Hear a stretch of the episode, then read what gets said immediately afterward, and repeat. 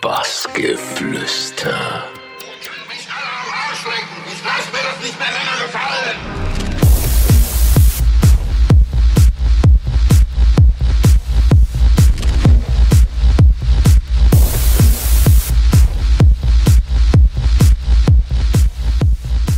Mein Name ist Björn Torwellen und ihr hört Bassgeflüster.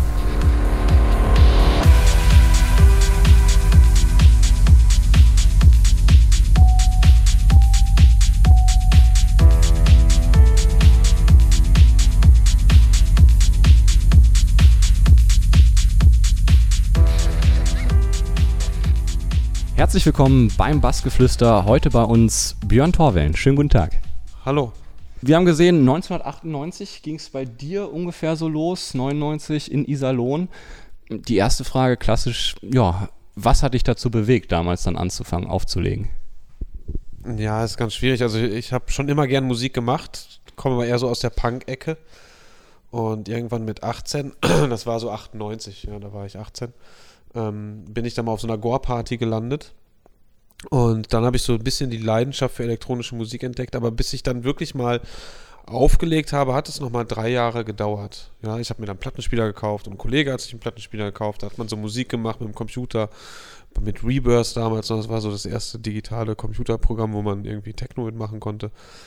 Und dann hat sich das immer so weiterentwickelt. Und dann 2001 eine eigene Partyreihe gehabt. Ja, so waren die Anfänge. Also was mich dazu geführt hat, ich bin da so reingerutscht. Hätte man mir, glaube ich, mit 16 gesagt, ey Björn, du wirst mal Techno-DJ, hätte ich dem Vogel gezeigt. Da war ich noch mehr so Metal-mäßig unterwegs, ja. Was ich heute auch immer noch gerne höre. Ja. Ja, ist eine sehr gute Überleitung. Äh, Und zwar ist mir in der Recherche dann sehr oft der Begriff Technopunk aufgefallen. Stört dich dieser Begriff oder würdest du dich selber auch immer noch als Punk bezeichnen oder ja, wie gehst du selber mit diesem Begriff um? Ja, die- diesen Begriff habe ich vielleicht irgendwann mal für mich geschaffen, weil mich haben immer Leute gefragt, so, was bist du eigentlich? Und ich habe das immer nie verstanden, wie, was bin ich? Ich bin Björn halt, ne? Und weil ich also aus dem Punk komme und jetzt Techno mache, habe ich mich dann irgendwann angefangen, so als Techno-Punk zu bezeichnen. Was jetzt auch schwer ist zu definieren, aber ich persönlich finde, dass Techno mittlerweile mehr Punk ist, oder zumindest früher mehr Punk war, als Punk jemals, ähm, ja, als Punk jemals war. Ähm, Punk war ja ganz schnell so dogmatisiert und hatte dann so, äh, man musste äh, so und so aussehen, man musste bestimmte Meinungen haben. Und das war bei Techno irgendwie nie so. Gerade in den Anfängen, also in den Anfängen, in den 90ern, bist du ja gerade in den Club gegangen, um einfach gegen alles zu sein. Und, und aber auch nicht für irgendwas zu sein. Und das hat Punk recht schnell verloren. Deswegen fand ich, war Techno schon immer mehr Punk, wie Punk sein wollte, ja. Aber ich selber jetzt mich als, wenn man heute den Punk sich anguckt, dann stelle ich mir irgendwelche Schnorrer vor, die auf der Kölner Domplatte sitzen und mich nach dem Euro anschnorren und Dosenbier trinken. Also das bin ich nicht. so. Du hast gerade gesagt, gerade früher, aber würdest du sagen, dass sich dahingehend dann auch die elektronische Szene dann doch so verändert hat, dass es eigentlich auch nicht mehr so frei ist? Oder fühlst du dich heute mittlerweile dann auch schon wieder in irgendeine Schublade gesteckt? Ähm, ich lasse mich nicht in Schubladen stecken. Ähm, auch wenn ich gerne mal in diese Dark Techno-Schublade gesteckt werde. Wobei es auch immer noch was vor Dark Techno gab und dann gab es mal Dark Techno und das ist jetzt auch wieder vorbei für mich, die Geschichte. Aber gut, das ist was anderes. Die Frage war ja, ähm, was mit der Techno-Szene heute ist und da muss ich sagen, ähm, klar hat sich was verändert. Techno ist halt voll der Hype gerade. Was ja auch nicht schlecht ist. Ich finde es toll, dass ganz viele junge Leute auf elektronische Musik stehen und in die Clubs reingehen. Allerdings habe ich auch gleichzeitig so eine Befürchtung, weil für mich war Techno immer der Underground irgendwie zu flüchten vor diesem ganzen Hype. Also ich fand, als ich damals in der Schule war, immer all das Scheiße, was alle gut fanden. Und hatte dann durch Techno und durch mein, durch die, den Punk-Kram auch so eine, so, ein- so einen Fluchtraum für mich. Weißt du, wo du hingegangen bist mit deinen Kumpels, wo diese ganzen Assis aus deiner Schule eben nicht waren, weißt du? Und jetzt habe ich das Gefühl, dass das für die Kids heute vielleicht nicht mehr so ist, sondern dass alle zu diesem Techno gehen.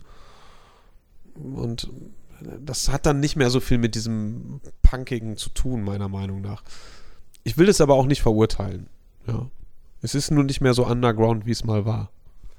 Gehört dann vielleicht auch einfach zum Image irgendwie dazu, dass man es noch als Underground verkauft wahrscheinlich, oder nicht?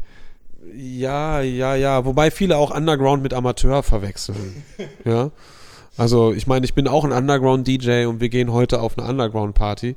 Trotzdem ist das ja kommerzialisiert. Die Leute nehmen Eintritt, ich lebe davon, Veranstalter leben davon, der Club lebt davon. Das ist professionell organisiert. Aber das verwechseln halt viele. Ne? Gehen wir mal weiter von deinen Anfängen. Und zwar äh, 2001 war dann die erste Partyreihe äh, Tech Night von dir äh, in Iserlohn in der U-Bahn, so hieß der Laden, wenn ich das jetzt richtig nachgeschaut habe. Und ihr hattet sogar noch eine Radioshow. Sinne.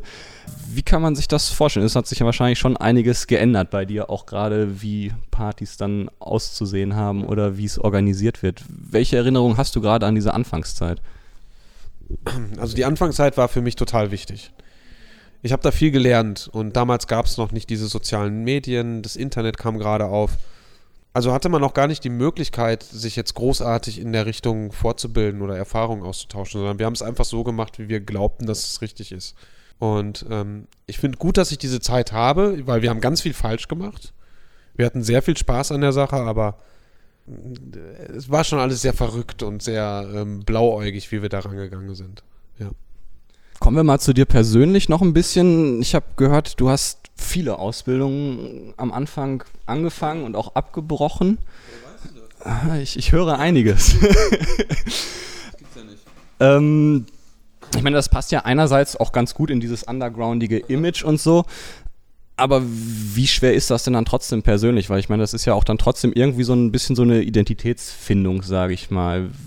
Wie war da für dich diese Zeit, bis du dann endlich, ja, im Endeffekt dann nach Köln gegangen bist und das Studium oder das war eine Ausbildung, die du, glaube ich, dann da in Richtung Ton gemacht hast, äh, angenommen hast? Wie, wie war diese Zeit davor? War das dann wirklich so ein bisschen, ah, das ist scheißegal oder hat das auch ein bisschen an einem dann gekratzt? Na, an einem gekratzt hat, dass man nie Geld im Portemonnaie hatte, weil man irgendwie keinen Job hat. Andere Kollegen hatten mit 26 dann schon ein Haus und äh, haben die Kinder geplant und äh, ich halt nicht. Aber ich komme aus einer Stadt und aus einer Clique, wo ganz viele auf der Strecke geblieben sind. Ich bin froh, dass ich es aus diesem Loch, will ich mal sagen, rausgeschafft habe. Also das hatte jetzt keinen bestimmten Grund, dass ich immer meine Ausbildung gewechselt habe oder so. Ich hatte einfach keinen Bock, muss ich ganz ehrlich sagen. Ich hatte Bock auf Musik machen, ich hatte Bock äh, drauf, mit meinen Freunden abzuhängen und ich hatte aber auch nicht den Background, den autoritären Background, dass man mir gesagt hat, du musst jetzt aber hier Bäckerei Fachverkäufer werden oder in der Fabrik arbeiten gehen oder so. Das, das gab es irgendwie nicht. Und deswegen habe ich das immer alles so gemacht, weil ich es machen musste irgendwann. An einem bestimmten Punkt musst du ja einfach mal.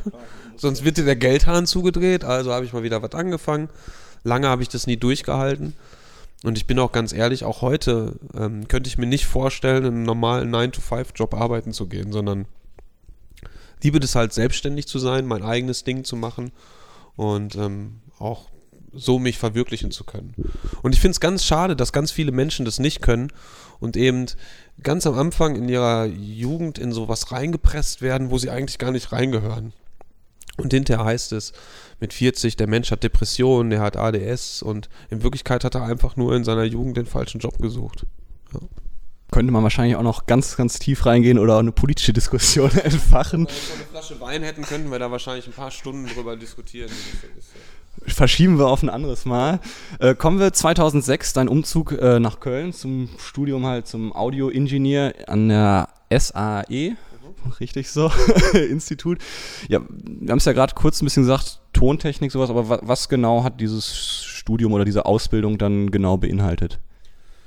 Ja, das war ganz klassische Tontechnik, also wie du ein Schlagzeug aufnimmst, wie du eine Gitarre aufnimmst, wie die ganze Hardware funktioniert, ein Kompressor, ein Equalizer wie diese riesen Mischpulte funktionieren, ähm, wie die Software funktioniert. Also recht klassisch und überhaupt nicht Techno. Und auch heute ist die SAE nicht wirklich Techno.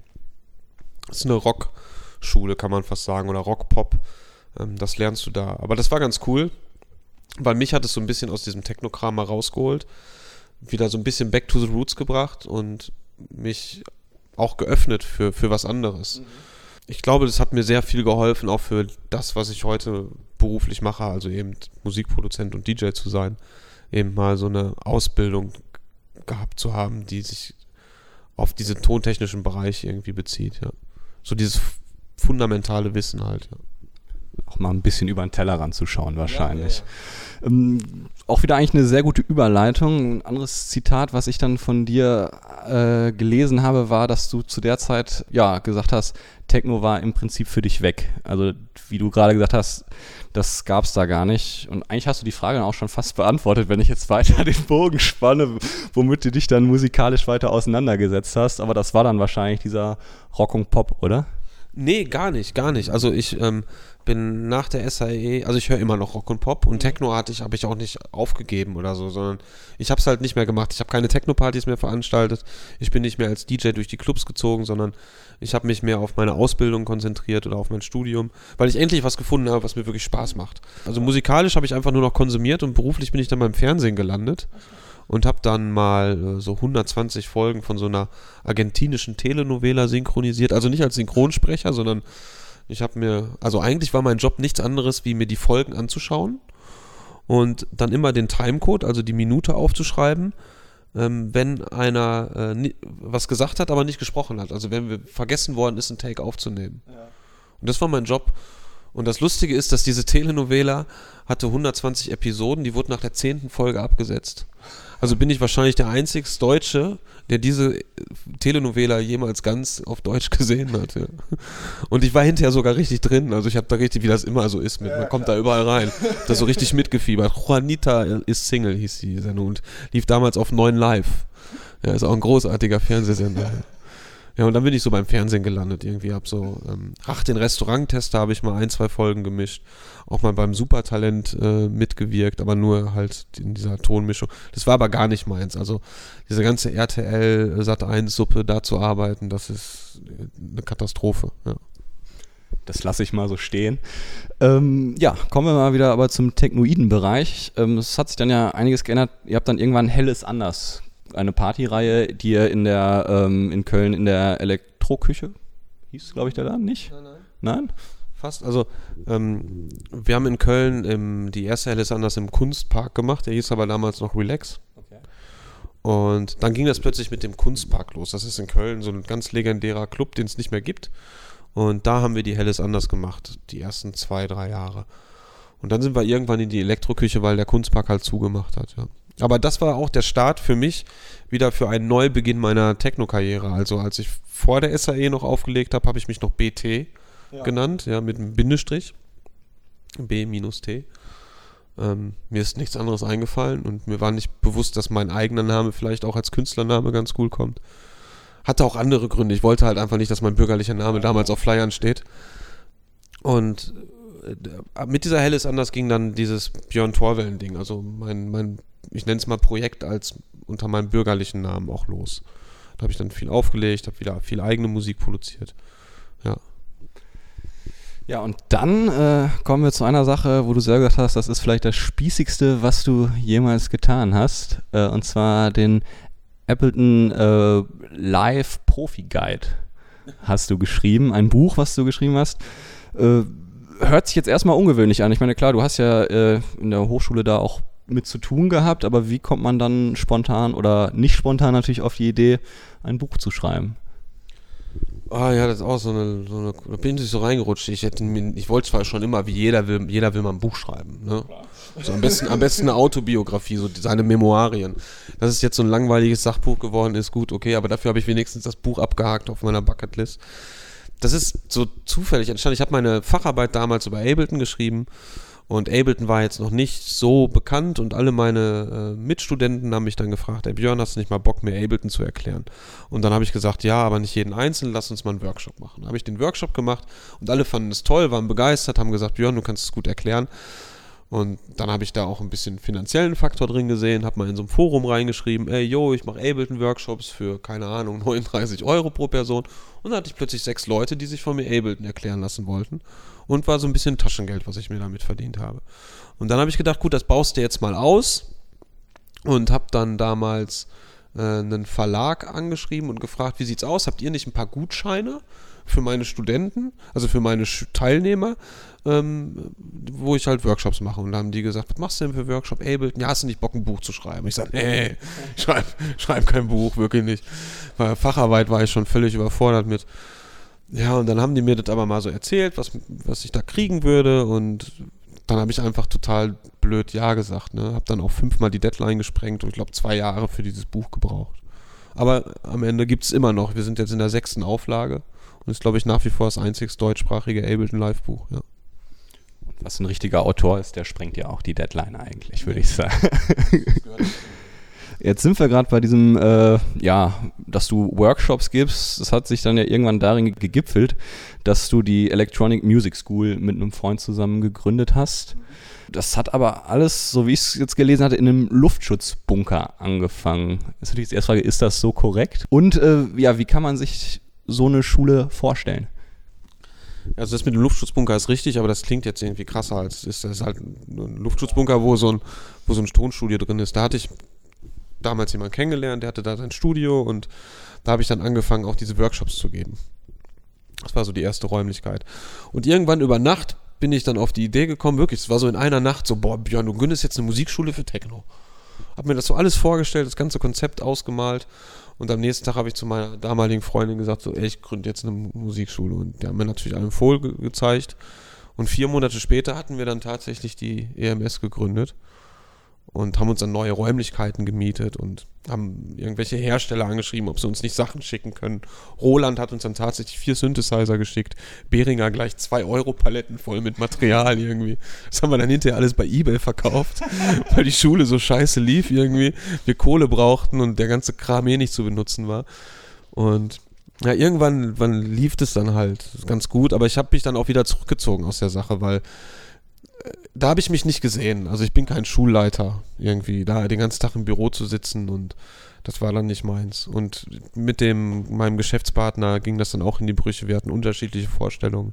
Deswegen habe ich irgendwann gesagt, ich bin raus.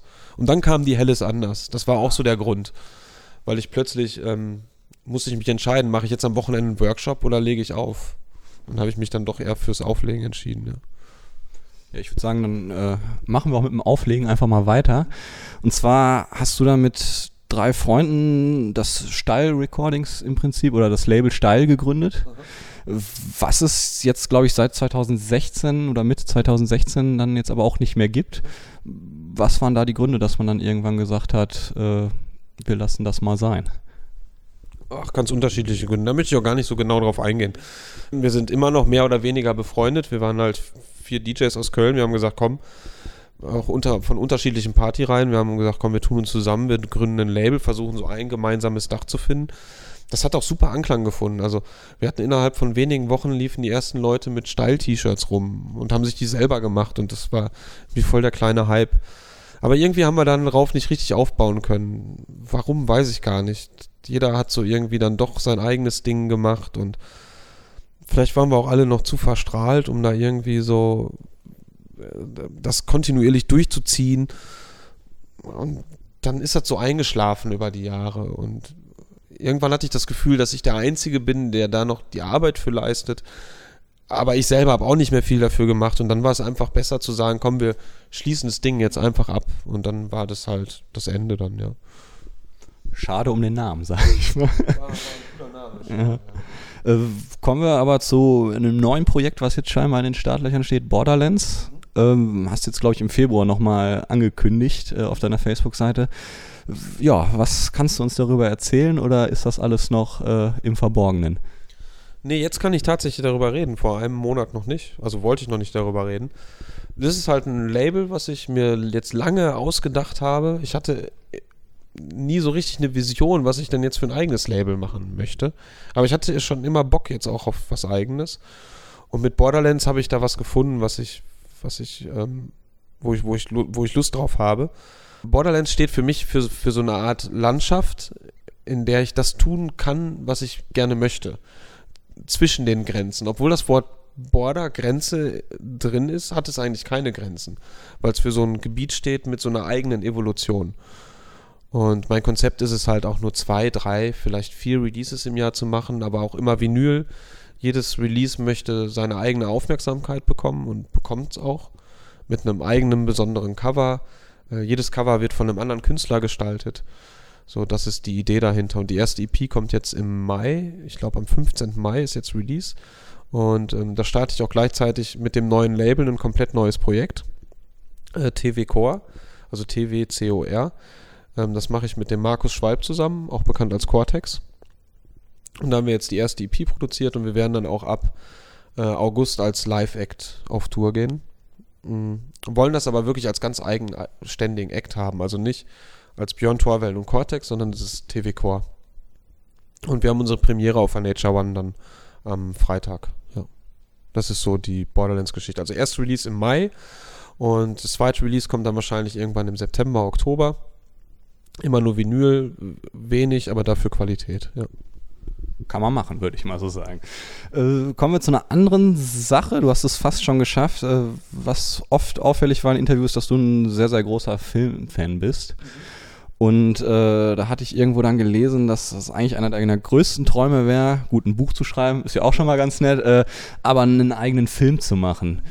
Hat sich dahingehend mal irgendwie was entwickelt oder ist das tatsächlich was, wo du dran arbeitest oder ist das einfach so ein, ja, ein Fantasietraum, wo man ja. denkt, das wäre mal ganz nett? Also ich arbeite da in der Tat drin und zwar so, dass ich ähm, mich, mich fortbilde. Also es gibt unzählige YouTube-Tutorials. Ich habe mir Bücher über das Thema Film gekauft. Ich habe mir mal so eine kleine Spiegelreflexkamera gekauft. Ich habe jetzt auch mal ein Musikvideo gedreht für einen Track von mir, Tenshu. Ähm, habe jetzt mit einem Kollegen auch mal zwei, drei Tage einen Kurzfilm angefangen. Der hängt aber jetzt an einem bestimmten Punkt. Einfach weil wir den Fehler gemacht haben, den, den man überall liest. Den Fehler dürfte nicht machen. Wir haben ihn trotzdem gemacht. Wir haben kein gutes Drehbuch gehabt. Und so am Ende des denkt man sich dann beim Schneiden so irgendwie, passt das alles nicht zusammen. Und da ist uns aber auch aufgefallen, wie verdammt viel Arbeit es ist, einen Film zu machen. Und nach wie vor ist es ein Traum von mir, mal in irgendeiner Art und Weise an einem Film mitzuwirken. Am liebsten wäre mir Regie. Aber mir ist halt auch in den letzten Monaten, als ich mich in dieses Thema reingearbeitet habe, bewusst geworden, dass der ganze Kram extrem teuer ist. Also für einen guten Film musst du halt mal mindestens 20, 30.000 Euro machen, haben und das ist wirklich ein Mini-Budget. Ja. Also so ein Film geht ja bei einer Million oder so los. Wo, wo nimmst du die her, ne? Dass es verdammt viel Arbeit ist und dass man verdammt viel dafür wissen muss. Und jetzt mal eben 100.000 Euro auf den Kopf hauen für einen Film, der hinterher scheiße ist. Muss auch nicht sein, ja, ja. Aber vielleicht irgendwann, also es gibt ja so ein paar bekannte Künstler wie ähm, Mr. Euso. Ja. ja, der macht ja Filme auch. Der hat drei coole Filme gemacht. Es gibt so ein paar Leute, die es geschafft haben, auch mit wenig Geld gute Filme zu machen. Aber man muss sich auch auf eins im Leben konzentrieren. Im Moment mache ich Musik und habe Bock, mein Label zu machen und das Filmding ist mehr so ein Hobby gerade, ja. Neben den Film gucken. Also ich gucke mir jeden Abend einen Film an eigentlich, ja. So, letzte Frage. Musikalisch war bei dir 2016 sehr erfolgreich, auch gerade mit deiner LP äh, Who I Am. 2017 wäre natürlich die Frage, was steht noch an? Klar, Borderlands hast du gerade angesprochen. Ich glaube, als letztes hast du jetzt einen Remix äh, von Inferno äh, veröffentlicht, wenn ich das richtig verfolgt habe. Fast. Ja, was steht als nächstes an?